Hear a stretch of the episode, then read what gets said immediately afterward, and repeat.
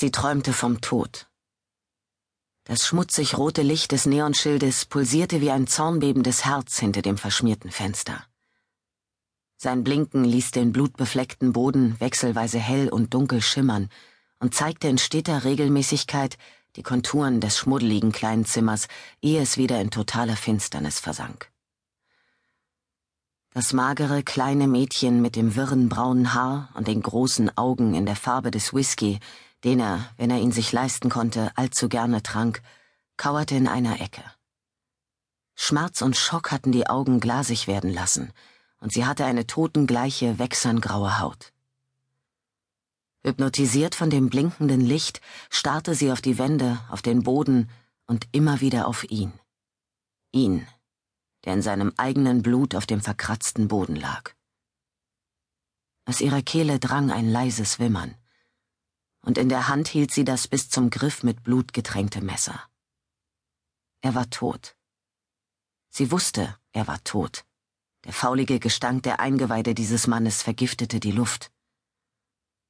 Sie war ein Kind, ein kleines Kind, doch das Tier in ihrem Innern erkannte den Geruch, und es rief gleichermaßen Angst wie stumme Freude in ihr wach. Sie spürte das Stechen ihres von ihm gebrochenen Arms und das Brennen zwischen ihren Beinen, das die Folge seiner letzten Vergewaltigung des eigenen Kindes war. Nicht alles Blut stammte von ihm, doch er war tot. Es war vorbei.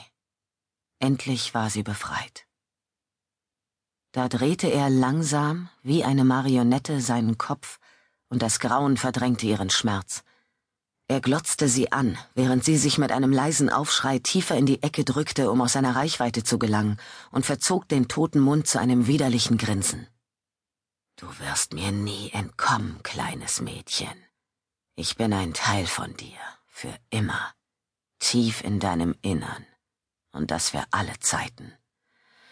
So, und jetzt muss Daddy dich bestrafen. Er stemmte sich mit den Händen und den Knien vom Boden ab. Blut troff in dicken Tropfen von seinem Gesicht, seinen Hals entlang, glitt obszön über seine Arme auf die Erde. Als er auf die Füße kam und anfing, durch das Blut auf seine Tochter zuzuwarten, schrie sie in nacktem Entsetzen auf und wurde davon wach. Sie verbarg das Gesicht zwischen den Händen, hielt sich, um den Schrei zu unterdrücken, der brennend aus ihrer Kehle drängte, fest den Mund zu und zuckte bei jedem Atemzug qualvoll zusammen.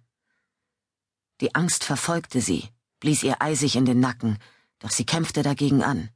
Sie war nicht mehr das hilflose Kind von damals, sie war eine erwachsene Frau, eine Polizistin, die wusste, wie man schützte und verteidigte, auch wenn sie selbst das Opfer war.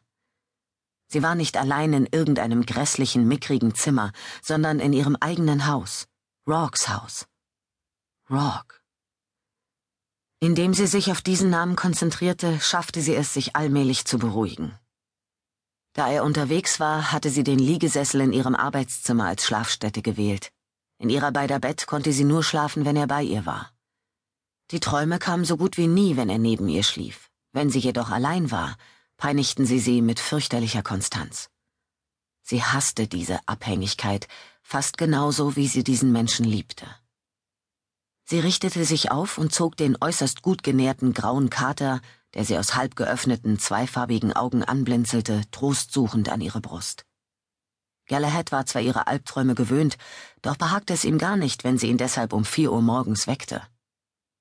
Tut mir leid, murmelte sie und schmiegte ihr Gesicht in sein seidig weiches Fell.